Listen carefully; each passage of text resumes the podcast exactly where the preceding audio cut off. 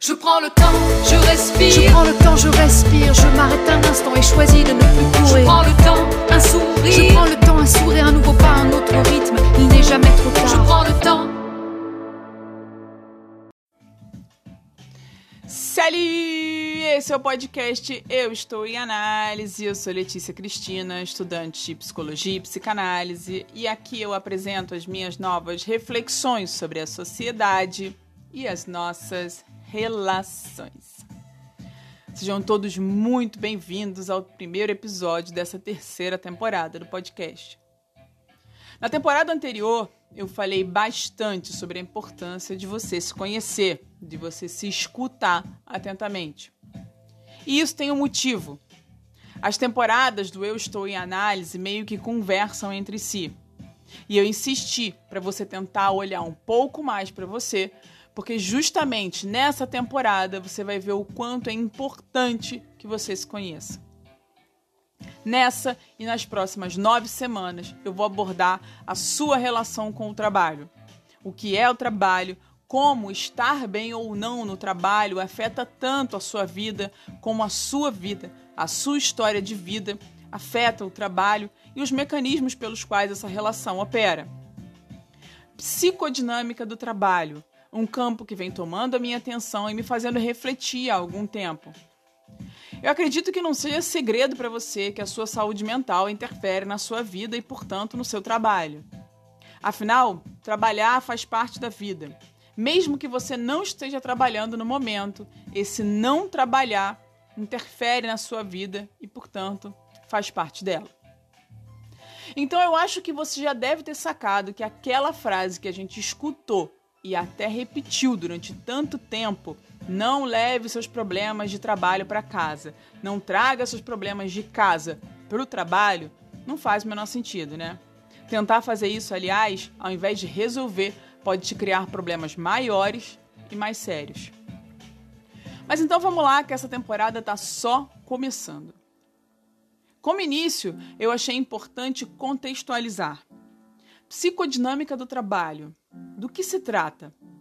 A psicodinâmica do trabalho nasce da psicopatologia do trabalho. Essa parte introdutória, histórica, é bem importante, você já vai entender o porquê. Entre as décadas de 50 e 60, autores como Louis Leguian, o pai da psicopatologia do trabalho, se, se você ouviu o meu podcast sobre burnout, esse nome já é conhecido para você. Já entendiam e percebiam que métodos de gestão, trabalho, poderiam provocar distúrbios psicopatológicos. O trabalho era visto por Leguian e outros importantes pesquisadores da época como um mal social e nocivo à saúde mental dos trabalhadores.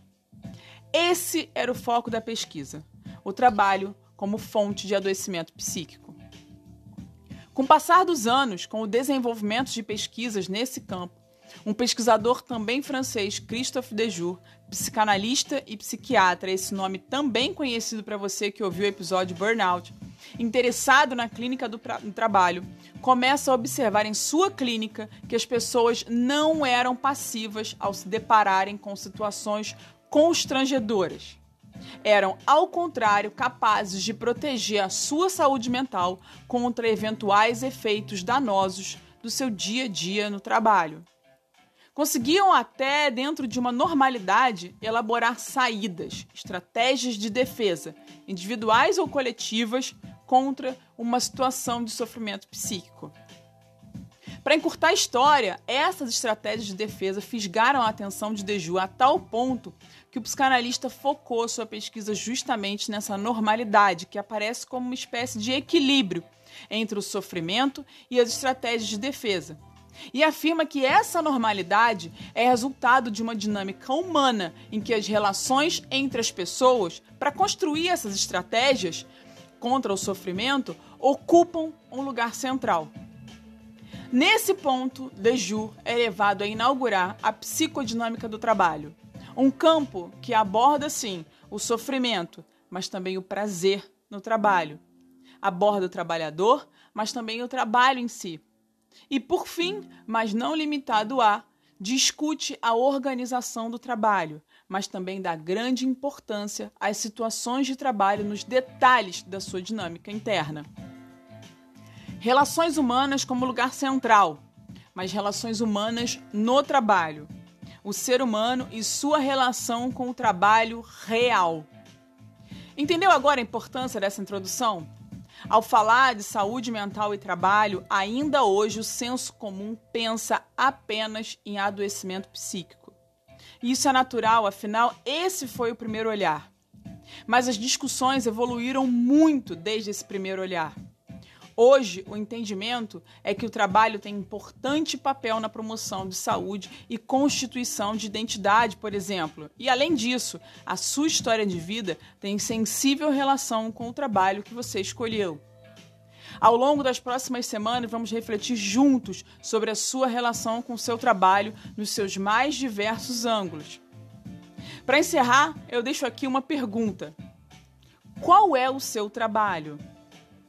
E como eu sempre reforço, o meu objetivo aqui é provocar reflexão e discussão ao redor dos temas. E eu te convido a compartilhar comigo a sua percepção, sua provocação, sua discordância. O meu e-mail é leticia.cristina@euestouemanalise.com.br. Um grande abraço e até semana que vem. Je prends le temps, je respire. Je prends le temps, je respire, je m'arrête un instant et choisis de ne